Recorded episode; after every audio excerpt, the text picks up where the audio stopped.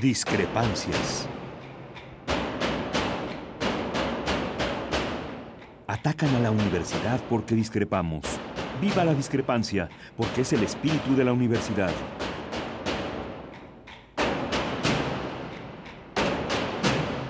Martes de Discrepancias. Conduce Miguel Ángel Velázquez.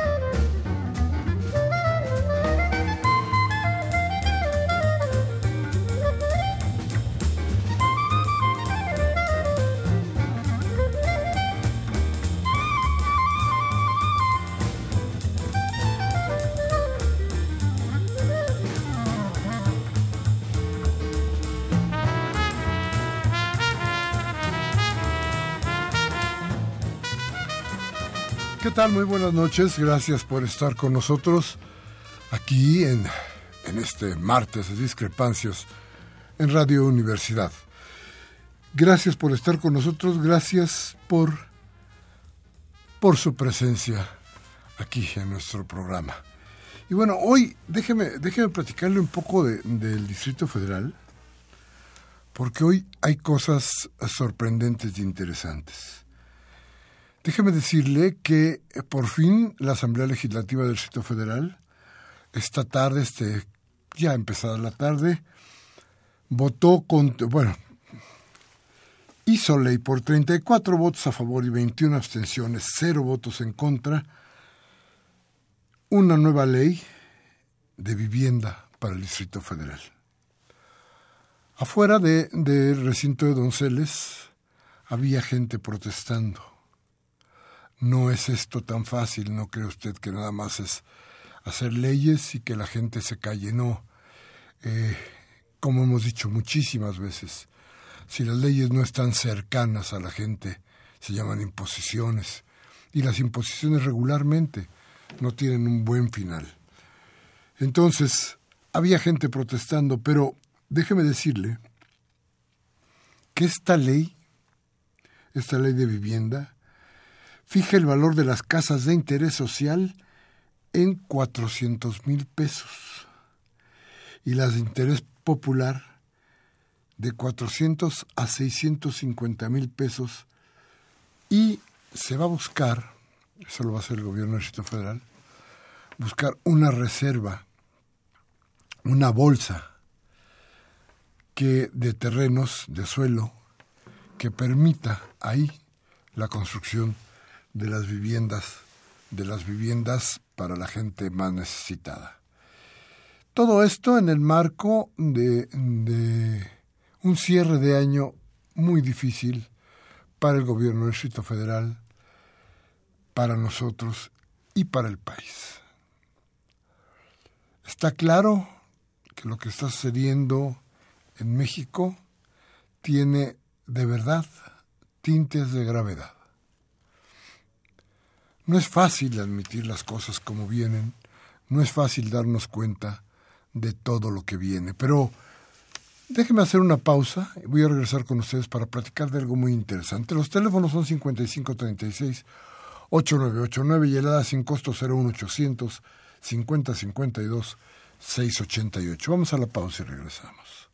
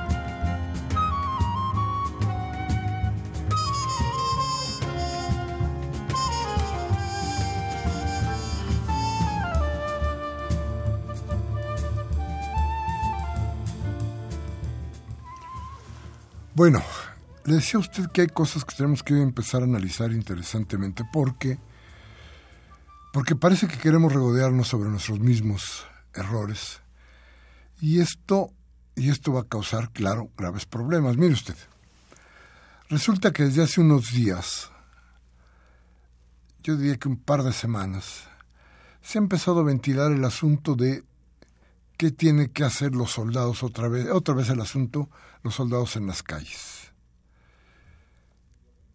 Bueno, el número de, de soldados, de militares desplegados en forma permanente en el país para tareas de seguridad pública se ha duplicado. Y parece que esto tendría que regularse por ley. Pero, pero, pero la cosa es grave, porque si esto ocurriera, ¿de qué estaríamos hablando? Mire, en México se invierten más de dos billones de pesos en seguridad, pero los delitos pues ni bajan ni suceden. Hoy mismo y ayer en, en Veracruz, ese pobre estado, en Veracruz dos enfrentamientos graves, hay cerca de veinte, veintitantos muertos. ¿Qué está pasando? Mire, independientemente de las refriegas que existan entre los soldados y quienes están haciendo cuestiones ilegales, tendríamos que decir que en el sexenio, en un sexenio, el ejército mató a cerca de 45 civiles inocentes. Y déjeme decirle otra cosa.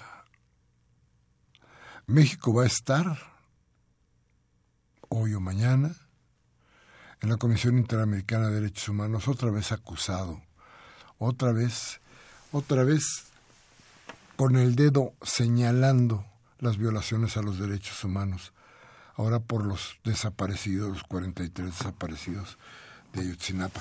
Dígame usted, ¿de qué vale que llamen a México, a México una y otra y otra y otra vez a la Comisión Interamericana de Derechos Humanos si las cosas siguen exactamente igual? no pasa absolutamente nada ni con el ejército, ni con la policía y desde luego tampoco con la delincuencia. Todos los días sabemos que ya agarraron a un a uno de los poderosos narcos, todos los días sabemos que agarraron al cabecilla de no sé dónde, todos los días sabemos que mataron a quién sabe quién que era el todopoderoso en alguna región del país, pero lo cierto es que al rato la cosa sigue igual. Y entonces se levantan las voces que piden justicia y México vuelve a ir, vuelve a ir al banquillo de los acusados. Y allí en el banquillo de los acusados se defienden de mil maneras. Pero el asunto sigue siendo el mismo. ¿Qué hacen los soldados en la calle? Ninguna política hoy, hoy es dificilísimo parar esto, porque ninguna política pública parece tener resultado frente a la violencia. Es hora, yo creo que tenemos que darnos cuenta de que ya es hora de que echemos un vistazo a lo que está pasando en todo el país. No se vale que la violencia, fíjese usted, se diga que la violencia nada tiene que ver, nada tiene que ver con la pobreza. Hace unos días escuché a, un abogado ingeniero de apellido Cuadri que usted debe conocer, que nos decía que ningún estudio podía demostrar, ninguno podía demostrar que la pobreza tuviera algo que ver con la violencia. Tal vez a estas alturas del refuego entre unos y otros, ya no podamos encontrar las razones solamente en la pobreza. Dije solamente. ¿eh? ¿Por qué? Pues porque ya se, ya se ha creado toda una forma de vida para quienes delinquen y para quienes no tienen otra opción que salir a delinquir para sobrevivir. ¿Qué pasa? ¿Se da usted cuenta del salario mínimo, por ejemplo? Para que, para que veamos qué tan grave es el asunto, Demos algunos datos que nos digan, a ver, ¿qué pasa con esto? ¿Cómo está sucediendo todo esto sin que podamos sin que podamos detener todo todo lo que sucede? A ver, déjeme decirle, fíjese que en, el, en diciembre del 16 el salario mínimo se fijó en 73.04%, es decir, 4.40 dólares por el trabajo del día para diciembre de este año, es decir, para fijar el salario mínimo para el siguiente año, el salario supuestamente aumentó de 73.04 a 80.04. Sí, nada más que nada más significan 3.90 dólares. Y no los 4.40 dólares del año que está terminando. Entonces el poder adquisitivo de la gente en picada, la violencia en aumento. Vamos a un corte, teléfono 55 36 8989 y el da sin costo 01800 50 52 688. Vamos al corte.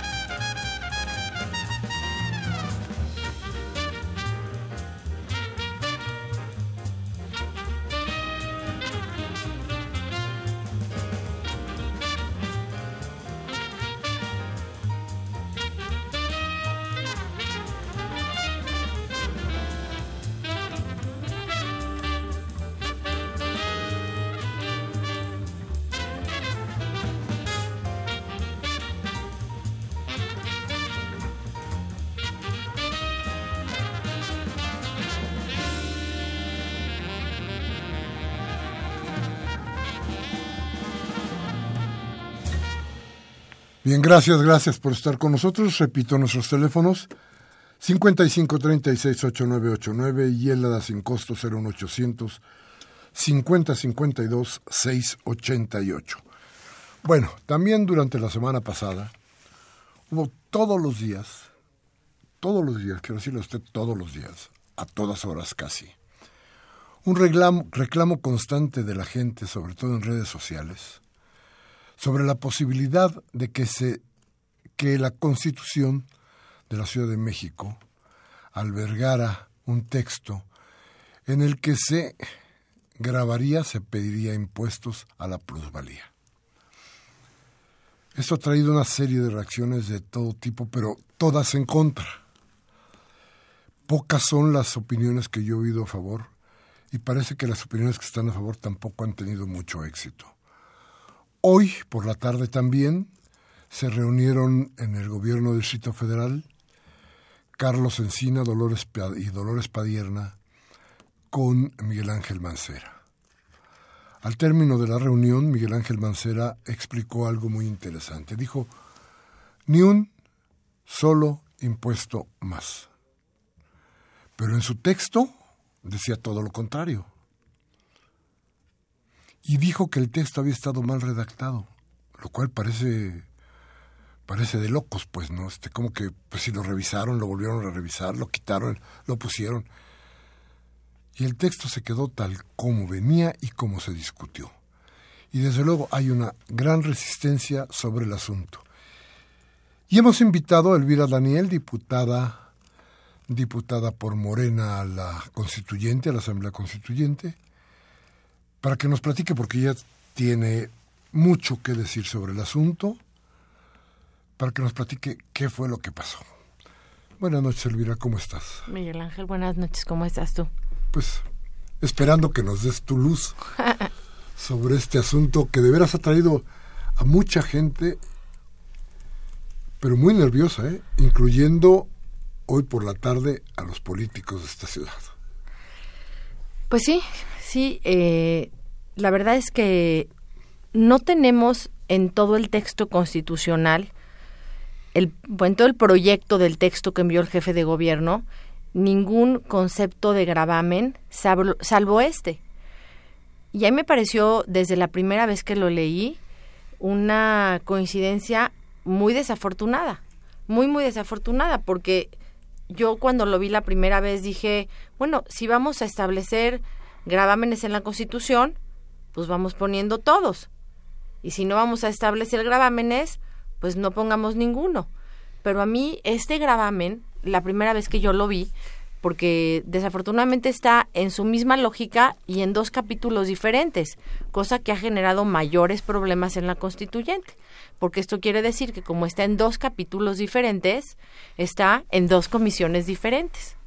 Nosotros lo revisamos juntos, la primera vez en, en el artículo número 26 del proyecto que envía el jefe de gobierno, que se llama pacto fiscal, que si fuéramos a hablar de un gravamen, pues en pacto fiscal sería el lugar en donde tendría que estar. Déjame decirte que la Constitución Federal, la Constitución Política de los Estados Unidos Mexicanos, no establece gravámenes, sería una locura. Las constituciones no dicen cuáles son los impuestos, cuáles son los derechos, cuáles son los, los aprovechamientos que pagamos quienes vivimos en, en, el país, en un estado, en una ciudad, en la federación. No, no nos dicen cuáles son, nos dicen que debe haber proporcionalidad y equidad en los gravámenes que hay. Y entonces va una ley secundaria y te dicen cuáles son la materia impositiva. Entonces, yo nunca he visto una constitución, para empezar, que traiga gravámenes cuando vi la primera vez este numeral número 8 de las disposiciones generales de pacto fiscal, el que te voy a leer, me sorprendió. La verdad, primero porque no lo entendía y segundo porque me molestó. Lo vamos a leer, ¿te parece? Claro. Dice, artículo 8 es el artículo 26, pacto fiscal, letra A, disposiciones generales. Esto es el texto que envió el jefe de gobierno son objeto de gravamen el aprovechamiento inmobiliario, la generación de plusvalías derivadas de la infraestructura urbana por el uso del suelo, del espacio público y edificable. Déjame decirte que yo conozco la materia de desarrollo urbano y no la entiendo. No la entendí la primera vez, por eso cuando lo discutimos juntos en comisión no entendía lo que quería decir, y una de las diputadas trató de explicarlo. Y cuando lo empezó a explicar, yo me molesté, tú estabas ahí, sabes que me molesté, porque dijo que iban a cobrar las mejoras, en ese momento lo dijeron, tú estabas, que iban a cobrar a la tierra la plusvalía de las mejoras de las inversiones que hace el gobierno. Y yo me volteé con ella y le dije, espérame tantito, ya las cobran, esto no es así, ya las cobran. Yo le hablé de los desarrollos eh, de inmobiliarios importantes y le dije, a ver, ya están en el código fiscal, hay costos por impacto ambiental, hay costos por impacto vial, hay costos por impacto urbano, eh, ya lo hay costos por agua ni te digo, o sea, todos están son los le llaman los artículos 300 del Código Fiscal. Entonces, como que los vas a cobrar. La verdad es que le dije, a ver, explícame bien. No, es es diferente. Le dije, bueno, estamos hablando del predial. No, porque este es una sola vez, ¿no? Le dije, ¿cómo? ¿Cómo que una sola vez? Me estás diciendo que no vas a cobrar las mejoras porque ya las pagamos. Las pagamos en dinero y le dije otras cosas que tú estabas ahí, que ahorita ahí están en versión estenográfica. Y le dije, y las pagamos en obra, porque te las cobran en, lana y luego te dicen que las hagas también. O sea que te las cobran doble, ¿no? Y me dice, bueno, no, no es eso. Le dije, entonces, ¿qué es? Le dije, es el predial, o sea, es el, el incremento del predial porque subió de valor una zona y entonces me vas a cobrar más caro mi predial. Me dijo, no, no, tampoco es eso. Tú, como sabes, ese día no prosperó la discusión y al final dijeron, no, bueno, si no es así, dinos cómo lo podemos redactar para que se, para que se entienda de esa forma. Y, y desde esa fecha hasta hoy, pues ha venido creciendo la discusión en el tema de qué es la plusvalía de pues aquí la redacción que señalan es las plusvalías derivadas de la infraestructura urbana por el uso del suelo, del espacio público y edificable. O sea, yo no sé si tú entiendes algo diferente a mí o, si tú entiendes. No te rías. Es que fíjate que de pronto está claro que lo que quieren es cobrar un impuesto. Otro. Está claro que quieren cobrar otro impuesto. Otro impuesto. Está claro que me parecería así de entrada que tendría dedicatoria este, este artículo y que tendría que ver con los desarrolladores más que con la gente eh, común y corriente, los dueños de, de una casita o de un departamento. ¿Sería así? ¿Tú crees que sea así? No me gusta ser sospechosa, pero cuando dijo que era una sola vez, como yo le dije, one shot, one shot. por los cobros de mejoras, y, y, tú sabes que a la siguiente sesión yo llegué con una sábana y les demostré con números con números que hasta ella se asustó cuando los vio, lo que ya se cobra los grandes desarrollos. Le dije, a ver, espérame tantito, ya lo cobras. Y además me obligas a hacerlos. Me dijo, no es eso. Te voy a decir lo que sí se aplica en materia de plusvalía, la generación de plusvalía derivada de la infraestructura por el uso de suelo. Te voy a decir lo que sí pasa, porque el tema de las plusvalías sí se cobra en ciertos lugares. ¿Qué pasa? te voy a explicar. Tú imagínate que tienes un terreno que tiene un valor muy, muy bajo, porque no tiene nada de infraestructura urbana, ¿sí? Piensa en un ejido. No vamos a pensar en la Ciudad de México porque pues en la Ciudad de México no sé cuántos ejidos queden, pero me queda claro que la, el 90 o 95% de la ciudad está completamente urbanizada y reurbanizada. Entonces tú piensa en un ejido donde tú tienes un terreno cuyo valor es muy bajo, porque no tiene urbanización, esto es, no tiene calles, no tiene infraestructura, no tiene luz, no tiene agua, entonces pues ¿cuánto va a valer ese terreno? Poquísimo. De pronto llega el gobierno y decide que lo va a urbanizar. Va a urbanizar tu propiedad, no es la propiedad del gobierno, va a urbanizar tu propiedad. Una vez que esa propiedad ha sido urbanizada, esa propiedad tiene un valor adicional, un plus valor ese plusvalor tiene su origen en una inversión pública que hizo el gobierno, el Estado o el municipio. En ese caso, yo pudiera entender que se voltee el gobierno, el Estado o el municipio y te diga, oye, cuando tú vendas tu propiedad, me tienes que pagar lo que yo invertí, porque tú estás haciendo usufructuario o estás siendo beneficiado por una inversión que hice yo. Entonces, eso me suena lógico. Ahora piensa en eso en la Ciudad de México y tú dime si la forma en que está redactado para no ser sospechosa te suena que esto se le va a aplicar a las gentes que tienen mayores o menores recursos. Porque en esta lógica estás diciendo, a los terrenos más pobres de la ciudad, en contrasentido de la justicia redistributiva que hemos estado buscando desde el constituyente, es decir, que los terrenos que hoy pagan el más caro predial y que tienen la mejor urbanización tienen que en justicia redistributiva regresarle ese dinero a los lugares más pobres de la ciudad, esa inversión que va a hacer el gobierno se la va a cobrar a los lugares más pobres de la ciudad. Me parece un impuesto sin duda, sin duda. Si lo lograran poner, que la verdad es que yo lo dudo porque la mayoría del constituyente está en desacuerdo con él, si lo lograran poner sería inconstitucional por regresivo, sin duda alguna es regresivo, y estás grabando algo que ya estás pagando a menos de que estemos hablando de las zonas más pobres de la ciudad, en donde me parece que sería la gran injusticia. Mira, a mí Miguel Ángel me han hablado y me han llegado mensajes, la verdad es que de todo lo que nadie estaba enterado del constituyente hasta que hablamos de las plusvalías, imagínate nada más cómo está esto, ¿no? Me han llegado una cantidad de mensajes en los últimos 15 días de todos los sectores de la sociedad y de todos los sectores de la población.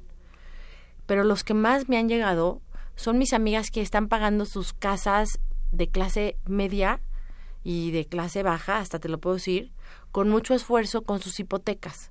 Y una amiga me llamó y me dijo, oye, a ver, no entiendo. Entonces yo voy a pagar durante 20 años la hipoteca.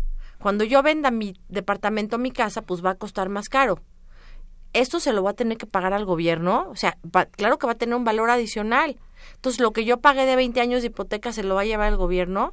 Está, yo creo que no es la intención. No quiero poner palabras de nadie en la mesa. Yo no creo que sea la intención. Pero sin duda alguna, así lo pueden llegar a leer.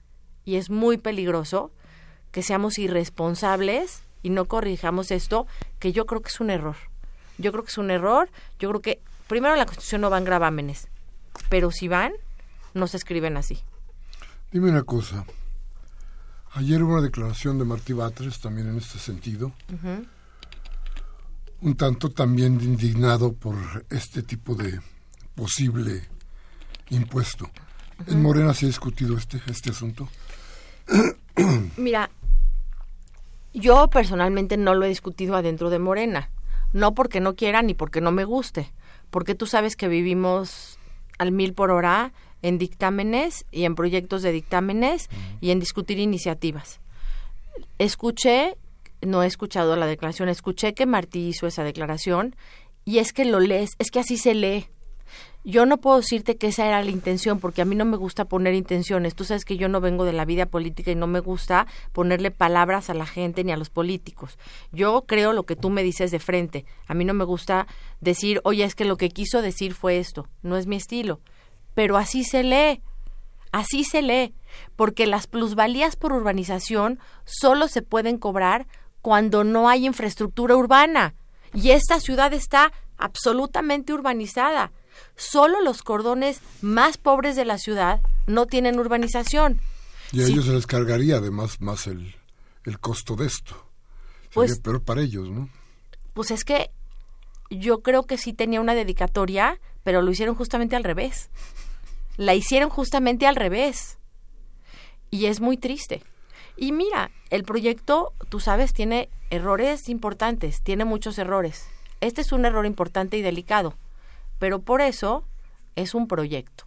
Yo quiero, la verdad, poner en la mesa que en el constituyente, desde Morena, pero desde otros lugares también, estamos siendo responsables y estamos revisando letra a letra y punto a punto el proyecto como vino. el proyecto y las 1.400 iniciativas y propuestas ciudadanas. Hemos trabajado de sol a sol y será nuestra responsabilidad lo que quede en el texto definitivo. Que si así lo pusieron y fue un error o fue intencional, no lo sé. Es muy desafortunado el texto. Es muy desafortunado. Es muy desafortunado que pongan un gravamen en el mismo sentido en dos capítulos diferentes. Eso es hasta irresponsable, por Como trampa, ¿no? Es una absoluta irresponsabilidad porque de, tú sabes que soy abogada. Desde el punto de vista jurídico, una disposición de tipo fiscal en dos lugares diferentes que no dicen exactamente lo mismo, lejos de complementarse, se contravienen. Y tú a mí me das terreno para que yo vaya a una pues a una demanda. De buscar un amparo. Pues por supuesto, y eso es lo que va a pasar, porque mira, si no son mejoras porque ya las pago, pero no es el traslado de dominio porque ya lo pagas, pero tampoco es el ISR derivado de la utilidad que tú pudiste tener por el valor que tenía un inmueble cuando lo compraste con todos los más y menos que le tienes que agregar, porque venía hablando ahorita con una amiga notaria para que me explicara y dije, eso no lo puedo decir al aire, porque si no lo entiendo yo, menos le va a entender el aire, ¿no? Pero con todo lo que tú puedes disminuir, impactar y con todas las diferencias que se tienen que hacer y fórmulas para que tú pagues del ISR que tú pagas, eso se llama plusvalor. Tú pagas un ISR de lo que tú compraste a lo que tú vendiste. Tienes un valor adicional. Esa ganancia es un plusvalor. Esa ganancia tuya la pagas. Me acaba de decir, 5% se le da a la hacienda local y el resto a la hacienda federal. Si no es ni las mejoras que ya pagas, y no es el traslado de dominio, y no es el ISR que se queda en la ciudad, y no es el predial, pues entonces, ¿qué es? A ver, Elvira, ¿tendría que grabarse de alguna manera o no? no puedes, no puedes grabar la plusvalía de urbanización que tú no metes, gobierno, no puedes. Porque si tú me estás diciendo que son las mejoras que le haces a mi calle, ¿sí? O las mejoras que le haces a mi colonia, entonces, ¿qué es el predial? O sea, todos los impuestos que puede tener la tierra en esta ciudad, ya los tiene. El problema no es que tienen que darle, generar más impuestos a la tierra. Ese no es el problema. Ya lo dijimos también en comisión. El problema es que el 20% de las cuentas pagan el 80% del predial. Tienen que ponerse a cobrar el predial en los restos, en el resto de las cuentas que no pagan. Es decir, pues que se pongan a cobrar las cuentas que ya tienen. Acuérdate que uno de los mayores problemas que tenemos es que la información registral y catastral no está vinculada. Una de las propuestas es que se vincule el registro y el catastro y que entonces se actualice el valor cuando hay traslado de dominio y que actualicen los valores del, del eso sí, si hay si vale más tu predio cuando tú lo adquiriste, te tienen que actualizar el valor del catastro y tienes que pagar tu predial más caro. Eso sí, eso es justo, es correcto. Estás pagando por una propiedad que vale más, un predial más caro. Eso es correcto. Pero que te quieran cobrar la plusvalía de una urbanización que ya existe, pues no hay cómo ya la pagaste. Por eso pagaste tan caro tu terreno. Y ese terreno caro o barato o el valor que tenga, tiene su, digamos, su destino en el valor de tu predial, del predial que te está cobrando el gobierno, que lo que no está haciendo es la labor coactiva de cobrártelo. Ese es el problema. Claro. A ver, vamos a ir a unos mensajes. Mensajes. Aquí no hay mensajes. Vamos a ir a un corte. 5536-8989, helada sin costo 01800 5052 es 88. Estamos platicando con Elvira Daniel sobre la plusvalía. Nada más el problema más grave que se ha enfrentado la ciudadanía en los últimos días aquí en el Distrito Federal. Vamos al corte.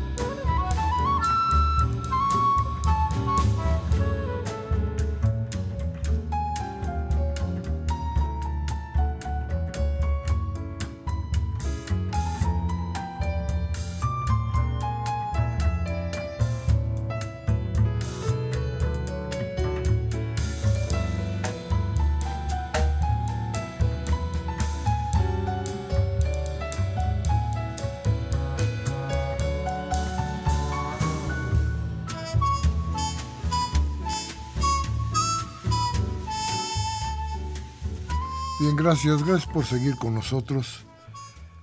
Es importante todo esto porque, porque se ha creado una opinión que se debe escuchar en la Asamblea Constituyente. Una opinión pública que trae ahora ya un conjunto de firmas que están pidiendo que esto no suceda. Y si en el constituyente no existen los oídos para darnos cuenta de qué cosa es lo que la gente está exigiendo, fracasará toda la, toda la constitución.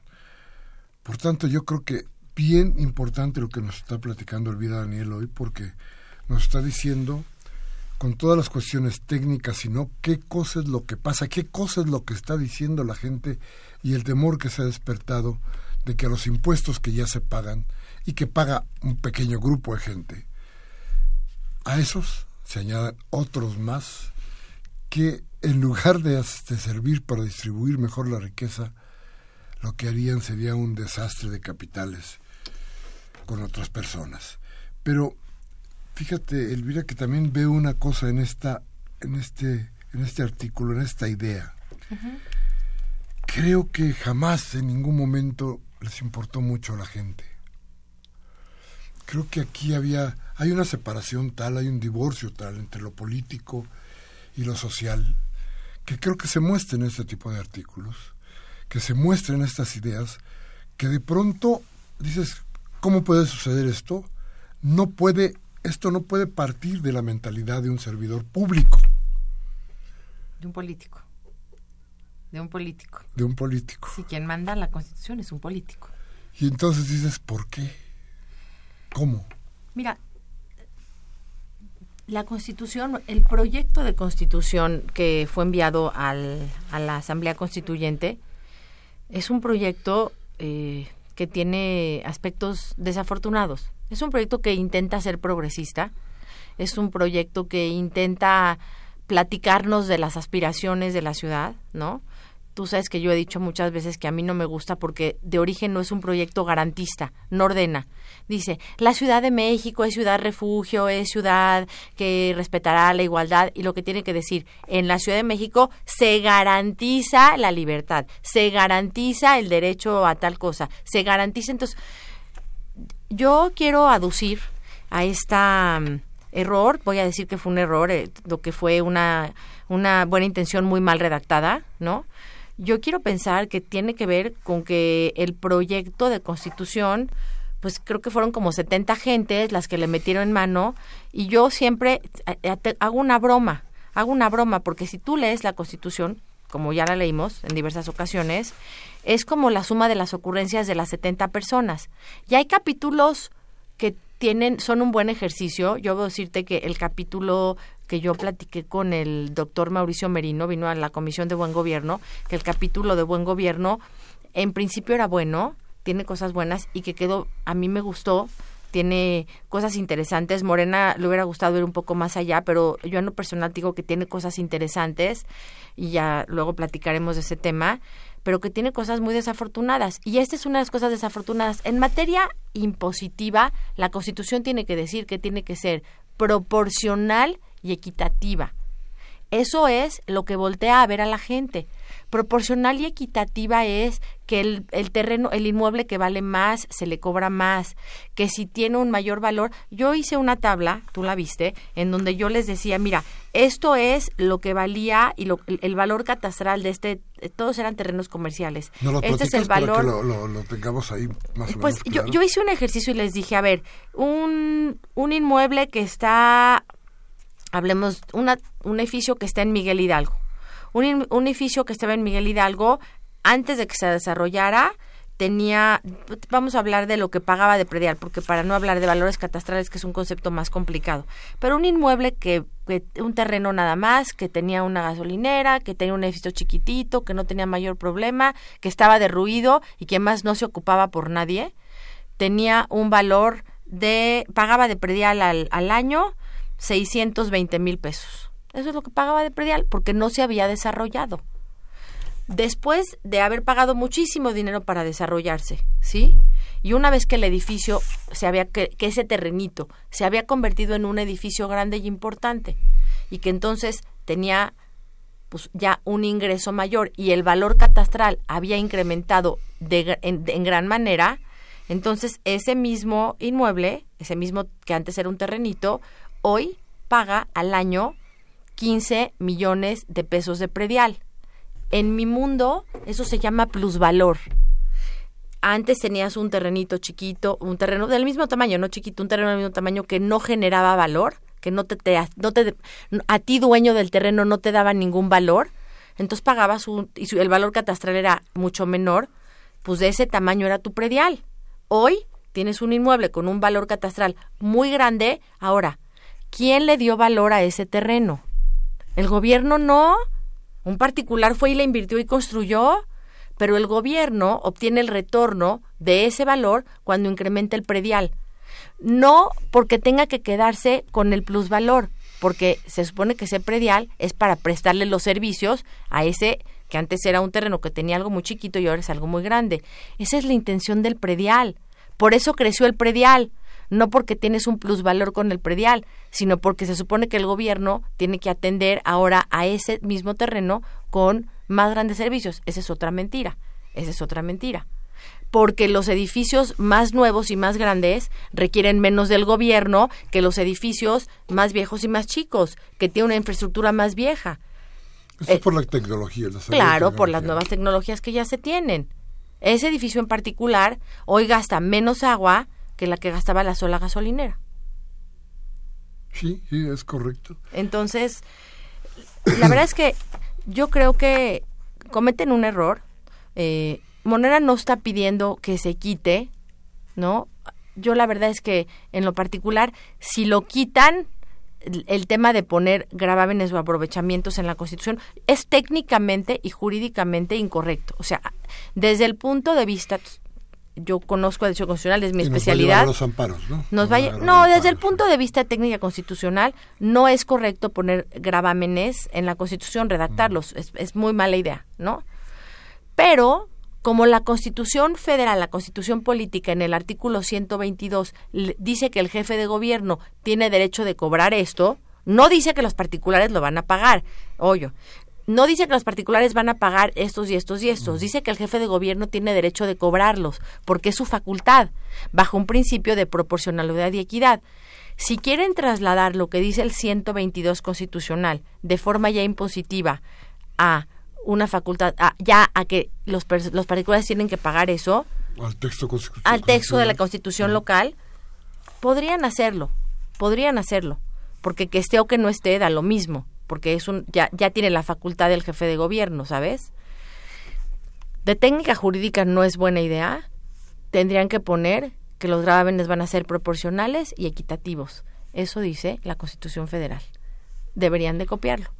Ahora, esto como está, Morena de ninguna manera está de acuerdo. De ninguna manera en que, como está escrito, dice exactamente lo que dijo Martí. O sea, Martí no se equivocó con lo que leyó.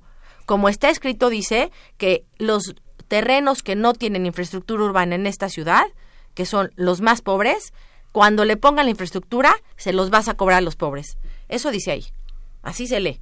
Yo hoy hablé con dos fiscalistas y le dije, dime qué entiendes de lo que te acabo de leer. Y los dos me dijeron esto los dos. Es una barbaridad.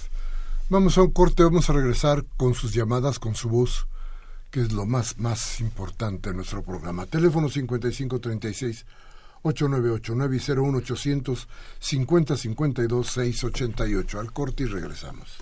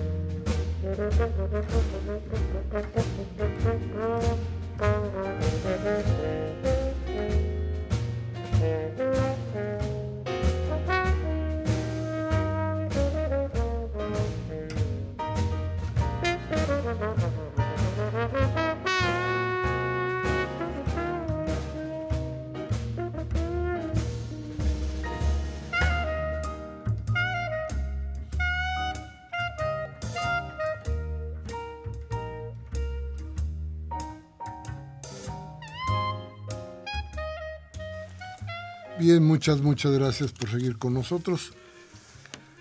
Gracias por todos sus comentarios y gracias desde luego por sus llamadas. La señora Cárdenas de Naucalpan dice, ¿podría la diputada dejar su correo electrónico? Sí, con mucho gusto.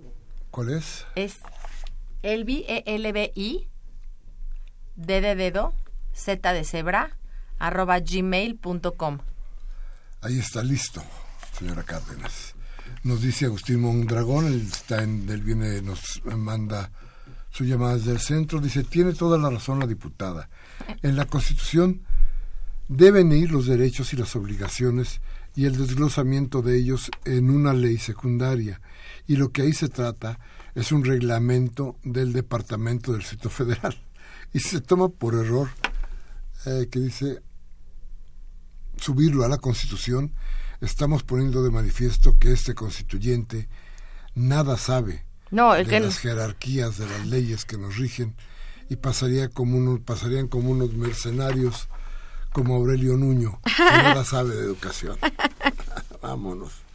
Ya nos plancharon aquí, bueno. Pero hay que decirle que nosotros lo recibimos, no lo hemos aprobado así. Claro. ¿Y que, cuánto irá a quedar del, del texto original? Ah, ¿Tienes una idea? No sé. Sería un buen ejercicio, pero lo vamos a saber por ahí de mediados de febrero. Hacemos uno, como dicen los abogados, un compare de lo que teníamos y lo que nos quedó. En Sí, Carta de Derechos no mucho, ¿eh? O sea, perdón, no en Carta de Derechos. En Buen Gobierno, el dictamen que aprobamos para que se vaya al Pleno tiene cambios bien interesantes. Constitucionalizamos, por ejemplo, la Contraloría Ciudadana. No la pueden quitar. importante. Se fue a, a texto constitucional. Y agregamos, y la verdad fueron las dos propuestas de Morena, lo tengo que decir, que cualquier ciudadano puede presentar denuncias por actos de corrupción. Eso hoy no pasa, Miguel Ángel. Es bien importante. Eso es bien importante. Me gustó mucho eso. Dice Claudia López de Benito Juárez, el ejército en las calles no es casualidad, una muestra de su incapacidad de gobierno para implementar un verdadero cuerpo policial. Se están armando y preparando para el 18, ya que piensan hacer una de sus trastadas y reprimir cualquier tipo de manifestación en contra. La señora Servín de San Rafael, muchas gracias por su saludo, señora. Como siempre, un beso. Gabriel Campos de Benito Juárez, ¿qué opinan ustedes de la fracasada reforma educativa? Uh, ese es programa aparte. Estamos en la mediocridad andante y así quieren que cooperemos al teletón y juguetón. No hay que fomentar la riqueza del duopolio televisivo, ya que no pagan impuestos. Un saludo a todo el equipo. Gracias, don Gabriel. Efectivamente, por ahí anda en redes un video muy, muy interesante en donde una muchacha nos dice exactamente qué cosa es el teletón y cuánto se ahorra Televisa cada que entra la lana ahí a Televisa ¿Mm? y no paga los impuestos. Exactamente. Pero eso ya lo hemos tomado por aquí. Jaime Rojas de Lomas de Padierna dice, hola a todos los grillos, que Trump no se preocupe del costo del puente o del muro, porque puede incautar todas las propiedades del mal malavidas de los políticos y burócratas mexicanos traidores. Guau. Pues sí, estaría muy bien. Sí, Un ¿qué hecho sería? justicia. ese muro le daría plusvalor o minusvalor a las propiedades que están al lado. Es una buena pregunta. Y lo va a construir según él nosotros, imagínate. Fíjate, es buena, buena pregunta. Es una buena pregunta. ¿Qué pasaría con el muro? ¿Le daría un valor agregado o un valor... Olvídate, ya no a nosotros. ¿Le daría un valor agregado a los terrenos de los gringos que están del otro lado del muro o un valor menor porque ya no van a ir los mexicanos de mojados a trabajar en todas las tierras agrícolas y no van a tener quien las trabaje? A lo mejor sería de las dos cosas, ¿no? A lo mejor, ¿De ¿no? qué lado les daría mayor seguridad en tanto mayor prosperidad? No, pero yo creo que este les da lado? menos seguridad porque este los mexicanos que se van para allá se van y consiguen trabajo al otro día. ¿Quién va a hacer ese trabajo? Claro. No, pero decimos del muro, ¿no? El muro. por- Del muro, hecho. claro, el muro. El muro como tal, como hecho, pues se supone que daría seguridad. Segu- se, Entonces se tendría supone. Una, una plusvalía. Para los de pero de, allá. este lado Quedaría. sería menos porque sería la Ya no puedes imposibilidad entrar. de pasar. Claro. ¿No? Pero eh, hazlo referente a la tierra. Yo creo que les disminuiría el valor. Si te hacen un murete enfrente a tu terreno, te disminuye el valor. Claro, eso es. Rubén Pinto de Catepec. Dice, montones de muertos por donde quiera y carestía. Un gobierno cínico y unos diputados y senadores rateros. Eso es todo lo que tenemos. No, a nosotros no nos pagan. No, no, nosotros no estamos en No eso. nos pagan. No los constituyentes. no a los demás sí. Bueno, no, los electos. ¿eh? Bueno, ya no vamos a entrar a los que los que tenemos función. Sí, qué cosa. Fernando López Leiva de Naucalpan dice, Ricardo Anaya anda en campaña presidencial con la complicidad de Radio Centro, del señor Aguirro, muchacho mañoso. Le dice. La señora Cárdenas de Naucalpan dice, saludo. Generales con la ley de seguridad los invitan al poder. Ronda de Pemex invita a China, la más voraz, a fastidiarnos con la explotación. Tres, las finanzas se revelan catastróficas, ahora más con lo de Carstens.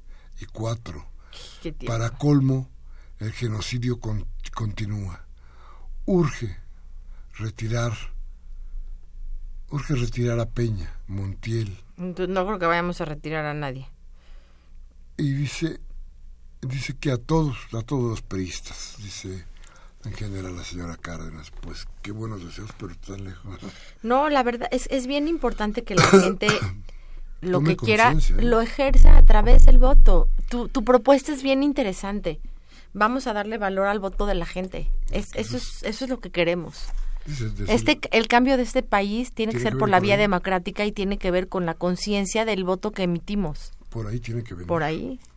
El ingeniero Gonzalo Martínez de Polanco dice, ¿qué van a hacer para cobrar a 500 mil mexicanos que van, que va, para ubicar a 500 mil mexicanos que va a deportar Donald Trump?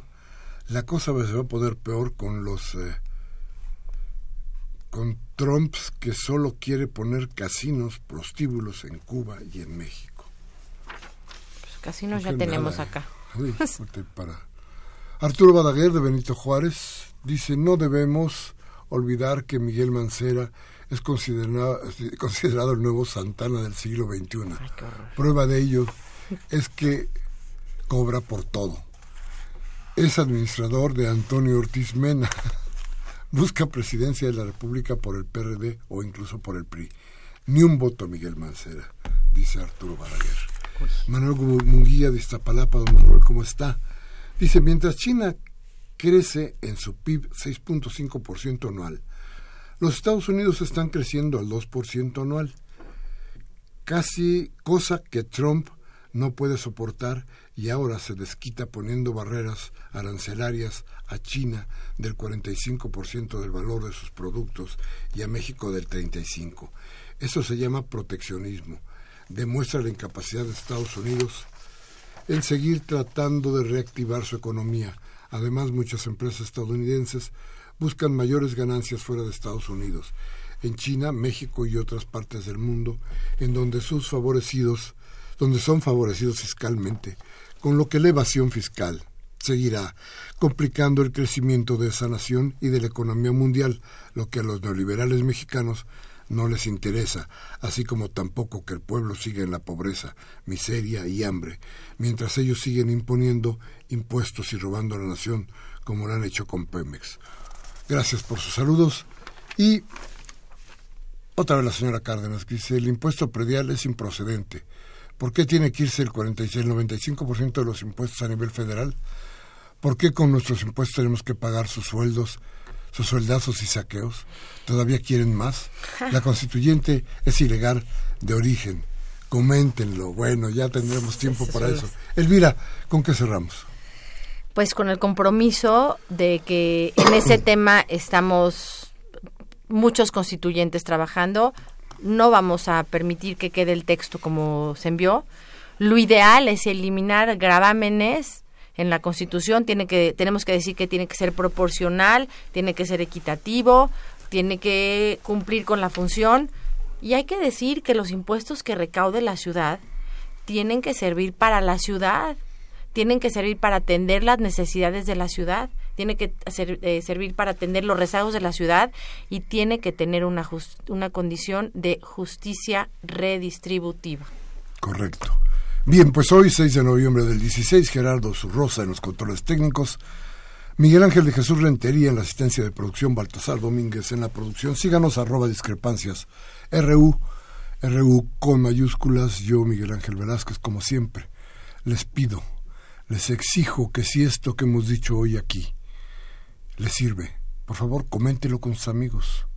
Tómese un café y hable de lo que aquí hablamos. Pero si no tiene ganas de pensar, si no le da la gana reflexionar, cámbiale a Televisa, a MBS, a Radio Fórmula.